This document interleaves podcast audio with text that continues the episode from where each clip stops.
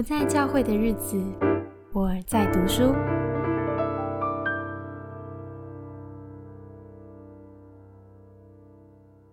今天要分享的是人格素描灵修学，以末观打破偏执。我们要来聊彼得的故事，出自于约翰福音二十一章十五到二十三节。这个故事和之前抹大拉和多马一样。在耶稣复活之后，耶稣与他们相遇，先让他们知道自己性格上的偏执阻碍他们获得丰盛的生命，以及影响他们传扬福音的工作。然后，耶稣因应他们的本性和恩赐，给予他们独特的使命。彼得是我们熟悉的福音书人物，他既冲动又急躁，一旦情绪失控，他的原始能量就会变得清晰可见。他蛮有热情，又愿意委身，却无视于自己的限制。当遇上有人不相信他所相信的事物，他就会对他们发怒。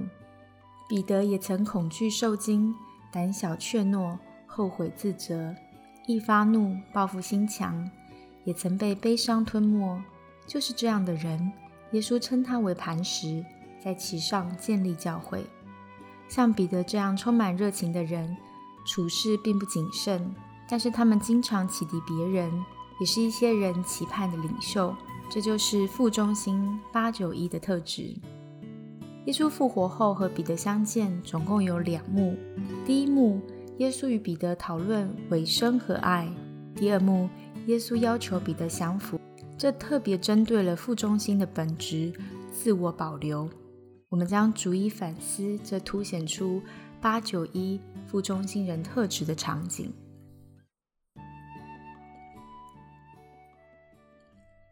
根据福音书的描述，门徒在湖边吃过饭后，耶稣就找了彼得，和他说了一些必须要在私下说的话。彼得曾经三次完全的、明确的否认耶稣，现在耶稣也要求彼得同样的、完全和明确的委身。在三次不认识主之后，耶稣要彼得三次确认尾声。这是针对副中心活在当下时欠缺醒觉意识的习惯。就像彼得在当下跟其他门徒撒网捕鱼的时候，即使耶稣在岸边呼叫他，立刻认出耶稣的是约翰而非彼得。是什么令彼得和副中心的朋友会迷失在当下呢？他们没有留意身边发生的事，那他们的心神到底在哪里呢？这个问题可能有很多的答案，可能是彼得人受前几天发生的激烈事情而影响，他正在谦卑的忏悔，他心中有否认，有伤痛，对于耶稣复活这一事如梦初醒，这些情绪一浪又一浪的席卷而来。或许为了忍受情绪的冲击，他只能尽力从复杂的情绪中抽身。彼得面对耶稣重复的问题，他试着表达他对耶稣的爱，但或许他开头的声明缺少了什么，以至于耶稣要再发问两次，直到耶稣第三次向彼得问同一个问题，福音书才提及彼得回应时的情绪，会不会？有可能彼得在一开始回复耶稣的时候，他是在没有意识的状况下本能的回复。但是前几天的事件让彼得精疲力尽，他可能在意识或潜意识中选择与生活保持距离，直到他觉得自己能够重新获得足够的能量，他才愿意继续前行。可是当耶稣要求他继续委身、继续面对生活的时候，经历了这么多事。彼得或许想要有片刻的休息，但显然耶稣不是这样想。彼得想表露忠心，这是不够的。这个忠心的承诺还要透过照顾、关怀、养育他人。耶稣告诉彼得，他将要成为一位牧者。耶稣用这样的比喻要求彼得，一定是耶稣曾经给过彼得指示。将责任交付他，呼召他有意识、恒切的来爱主耶稣的羊群。可是，耶稣为什么选择这个时间点呢？此时的彼得心力耗损，为什么还对他有诸多要求呢？为什么不让他先恢复精神，重新振作呢？我们不知道耶稣怎么想，只能看见耶稣继续追问。他要求彼得有内外一致的诚信。透过三次的尝试，耶稣最终触动了彼得的情绪。彼得热情而且有意识地向主表达了他的忠诚和爱。耶稣是特意选在这个时刻点出彼得往后人生的任务。以前彼得都凭着己意而行，现在他要用生命全然的顺服上帝。耶稣告诉彼得，他要伸出一双手给人绑上，带他去不愿意去的地方。这是一个比喻的象征。在往后的日子里，彼得真的在多次生活中活出这降服的象征。他和初期教会有很多次的冲突，导致他推翻自己的判断，不再要求归信的基督徒接受犹太教的礼仪和习俗。最后，彼得在早期基督徒社群中顺服耶稣的灵，最终他被下在监里，继而殉道。彼得死的时候，一定已经确切的明白什么是顺服真正的意义。在这里顺带一提，耶稣怎么向彼得陈述他的使命？对于负中心的人来说，形象和符号特别的重要，因为他们思考的方式是类比型，最好能用相近的事物来形容经验，像牧羊人与羊群被捆绑，这不单传递了事实资料。也表达了情绪内涵。对负中心的人来说，这样的形象和符号表达了多层意义，能够令他们更专注和投入。而负中心的人有时为了控制情绪，他们会使用逻辑与分析来掩饰激烈的情绪。可是当他们要回应生命的需求时，若缺少了情绪这一环，他们便欲振乏力。用形象和符号。比喻来解说事实，可以保留他们本能的情绪元素，也让他们更容易受到启发。以前彼得不守纪律，现在却被呼召要牧养群羊，而且要受捆绑，这唤起彼得心中无私的爱。原本彼得是被自己内内外外高涨的情绪所控制，但耶稣要求他放弃对事物的好恶，无私的奉献。这次彼得的激情不比以往少。但是，因为有了准确的察觉和明智的承诺，这无私的奉献就能够扩展、兼顾他人的需要。彼得还有一道墙，这道墙挡住了耶稣。无论怎么勉为其难，彼得似乎也接受要无私的关爱那些主交托的人。耶稣要他降服，不计较成败得失。还记得当时耶稣被犹太人领袖审判和摆布的事情吗？彼得当时直截了当的不认主。很明显是惧怕。现在耶稣又要求他降服，意味他随时又会落进那种无能为力的境地。彼得不甘心这样做，直到他被说服，确信耶稣不是他的敌人，也不是骗子。他知道要继续做耶稣的朋友，要保留自尊，他必须答应耶稣的要求。彼得被要求付出这么多，所以他很想知道，是否只有他一个人要为耶稣牺牲。那旁边还有很多门徒啊，特别是约翰、彼得盯着跟在他们身边的约翰。显然，约翰也是耶稣喜爱的门徒，能和耶稣做深入的分享。彼得认为他有资格知道。那么，约翰要为他和耶稣的友谊付什么代价呢？面对彼得最后的抵抗，耶稣没有回答他的疑问，而是坚持要彼得只关心自己的护照。耶稣提醒彼得，尾声与挑战是否相符，不是由彼得决定的。所以，耶稣问彼得：“他要求约翰所做的牺牲与彼得有什么关系？”或许彼得询问有关约翰的事情，不是为了比较。他知道耶稣爱他，也爱约翰。他没有企图量化这些情感。彼得深知不同人的感受是难以比较的。那么，到底？彼得要问耶稣什么呢？他可能想知道约翰要付出多少，承诺多少牺牲，就像耶稣要求他一样。如果彼得被要求要献上自己所有给耶稣，那么约翰也应该要如此啊！两个人都要放弃自私自利和安逸，为同等的收获付出一样的受苦，这才是公义啊！耶稣没有理会彼得的质问，只重复的要求他降服。耶稣说：“你跟从我吧。”就这样，耶稣平息了事件。彼得再一次的看见他所面对的耶稣不会被他的反对意见打岔或是拖延，彼得也没有办法为自己的利益有所保留。耶稣要求负中心的人，不论在精神和肉体上，都要放弃自己的舒适。安逸和满足的疆域，耶稣知道这绝不容易。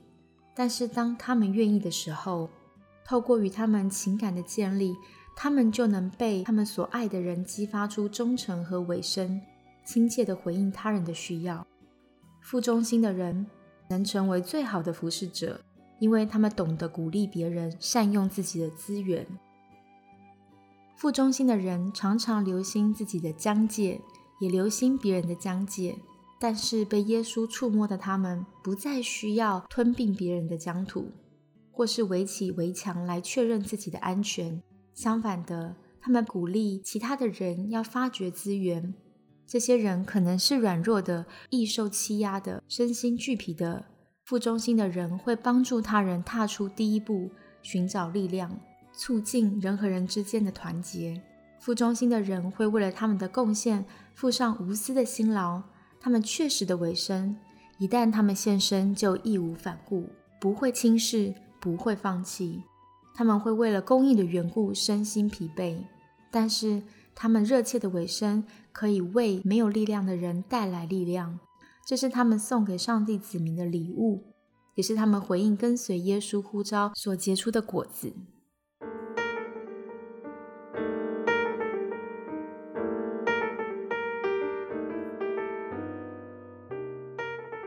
谈谈腹中心灵性上的弱点，以及他们可以前往迈进的方向。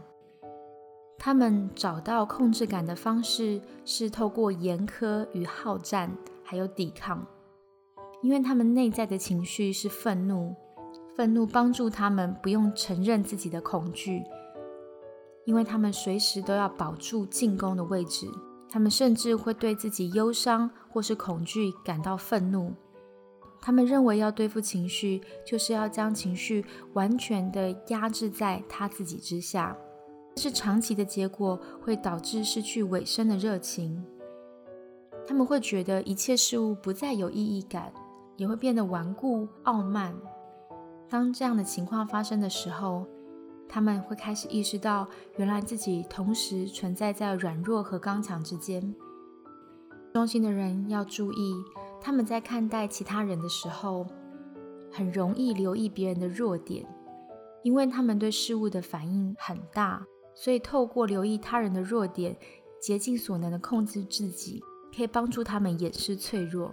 情绪的反应会让他们失去理智，抛开真实的觉察。而且他们很喜欢用客观或是逻辑来替他们主观的情感背书，也就是事实上，他们以本能好恶作为判断的依据，也不会更改已经形成的判断，只会找寻证据支持他们先入为主的观念，自视为道德维护者，看似理性，实则是非理性。这里可以特别谈谈他们对于时间经验的理解方式，是认为这都是零碎的。他们认为真实是没有组织的，人是没有关联的，一个时刻和另外一个时刻都没有特定关系。所以他们前进的时候只能应付零碎的当下，没有好好的消化经验和情绪。但是他们的过去又会影响他们产生一些固执的预先判断。他们有一些牢固的意见和结论，连他们自己都说不出所以然来。因此，当他们要突破灵性的时候，他们必须综合人性、灵性、神性，还有世俗的世界各方面的结合。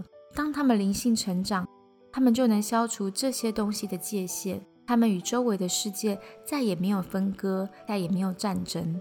他们的内在和外在世界就有了和平。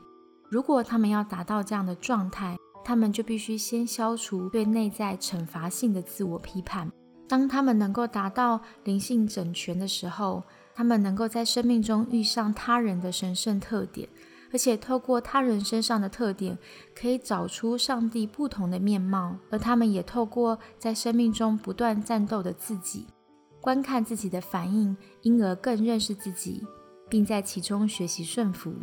负中心的人最后会发现，你以为你让步的对象是自己的敌人，但最终你会发现。这个敌人正在努力联合各种力量，跟我们一同寻求公益。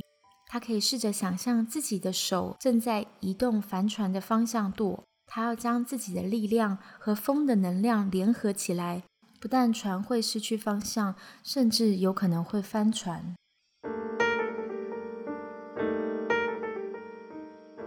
那么八九一在灵性与末观上有什么具体的做法呢？副中心的人需要先认知到，他们拥有一个重大的恩赐，就是他们有能力简单的活在当下。但是他们也可以选择变成昏睡和不留心。他们要主动的意识到，他们比其他型更容易掌握每时每刻的事物，这是他们最有特色的地方，不要随便的放弃。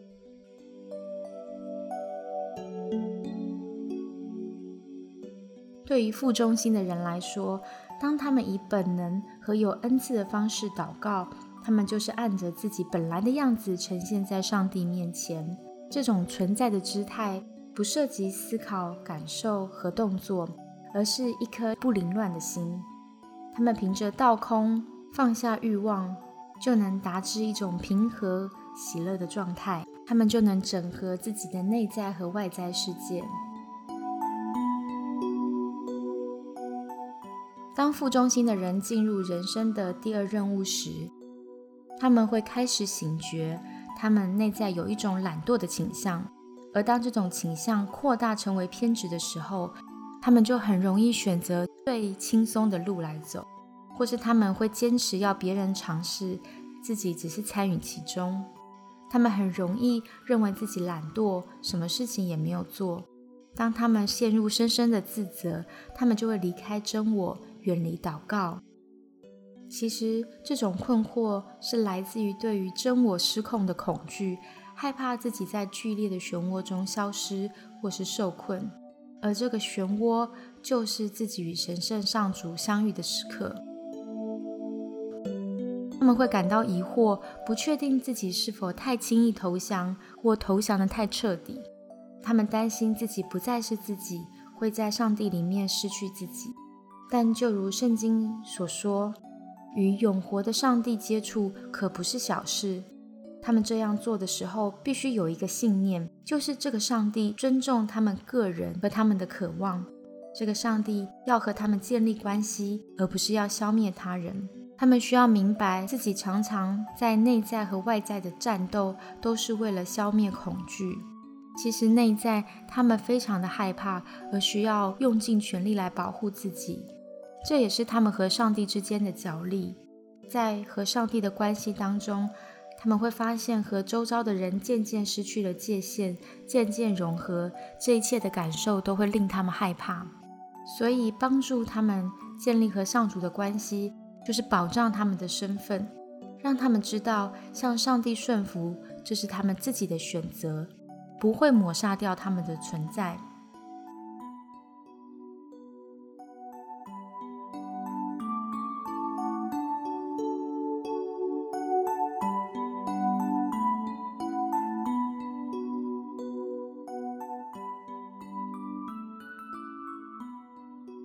静坐是一种很适合他们的祷告姿势。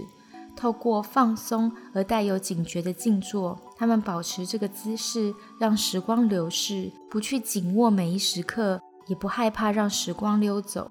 透过静坐，可以帮助他们经历真实的临在，让外面的东西可以进入他们的内心，让他们的内心的东西也可以流出来。他们很喜欢以逻辑思维来认知这个世界，但事实上，他们的本性最需要的是形象与符号。比方说，故事就很能帮助他们穿越事实，接受自己的感受，带出清晰的觉察。所以透过颜料、陶土或是其他的艺术媒介，都能够帮助他们使用图像来画出自己的象征世界。图像也很适合作为他们静思的祷告。负中心的人常常会感到自己的能量是内外相互拉扯。此时，如果他们能够聚焦在上帝身上，将自己的情感和能量都聚焦于上帝，这可以帮助他们带着他们的需要、渴望和愿望离开自己的内在世界，进入他人和上帝的世界。而他们也很适合公共的祷告，透过和小组员一起的祷告。可以帮助他们整合内外两极拉扯的能量。有一种祷告形式是逐步缩短用言语表达的诗歌或是经文，也就是话语越来越少，直到静默。这种静默是能量焦点的静止点，带着这样的静止再进入每天的活动，是非常适合副中心的人。这可以使他们的心里做好准备，来应付生活中令他们惊讶的事情。写日记能帮助负中心的人做他们最需要做的事情。当他们把经验记下，就可以更客观地探索。尤其他们很容易涂掉那些有强烈感受的记忆。透过如实的记下，让这些事件经验好好的被保存下来，再有意识的回顾，可以避免他们将未经消化经验的重担影响后续发生的事情。所以，重复翻看日记对负重心的人来说特别的有帮助，可以给他们看见全景，而不是只是自己好恶所留下来的印象。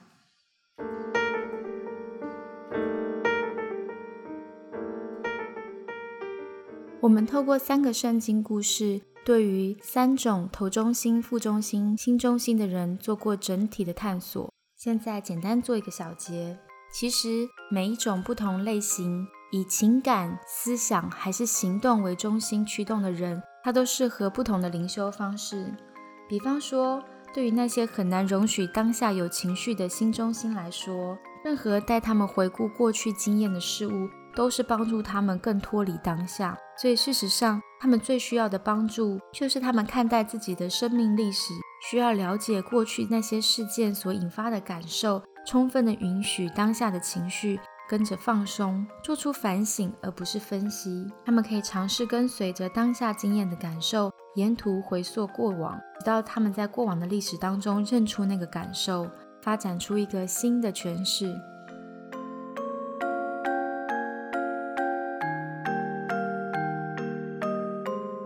而头中心的人，他们需要有意识的创造自己过去的经验，这样可以使他们对自己过往的经验感到尊敬。让自己这个人重新变为真实。所有他们曾经感受过的、梦想过的、曾经挣扎过的，都是他们人生故事的重要面向。而这些感受，透过他们好好的回味，可以帮助他们在此刻重新与人相互照顾，也可以帮助他们更看重自己。他们的情绪功能是可以触及的，这是他们重要的辅助功能，应该尽可能发掘。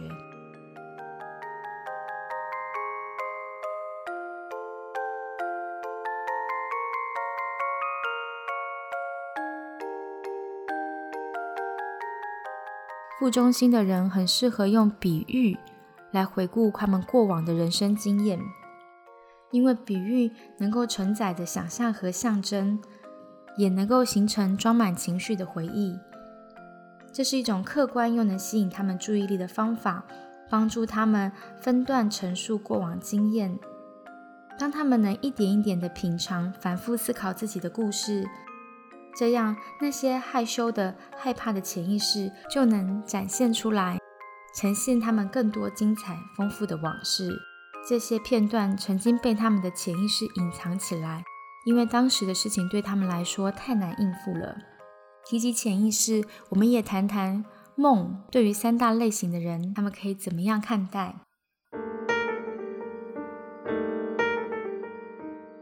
如果你是心中心二三四的人。在梦中的时候，首先你要聚焦的是你的情绪功能，也就是你可以问问自己：我在梦中或是我醒来之后呈现的感受。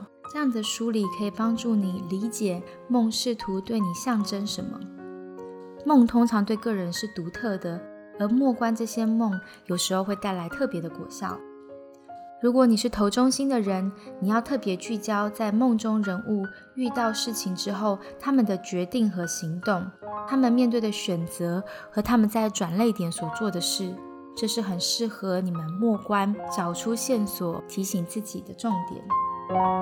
最后，副中心的人八九一，他们很需要用觉察来联系得到的洞见，他们很适合用多种方法来处理梦的图像。比方说，他们可以给梦境里的人或是事物取名字，将梦的元素自由联系，将这些元素和刚醒过来的经验连接起来。因为副中心的人特别能感受到莫观梦所带来的力量和好处，因为他们比其他型的人更能开放地接受梦中所带出的符号与图像，他们不需要保持安全距离。有时候，梦里的图像是值得我们关注和留意的。这可能是一种丰富觉察、启示世界的方法，也就是或许上帝会透过你的梦对你说话。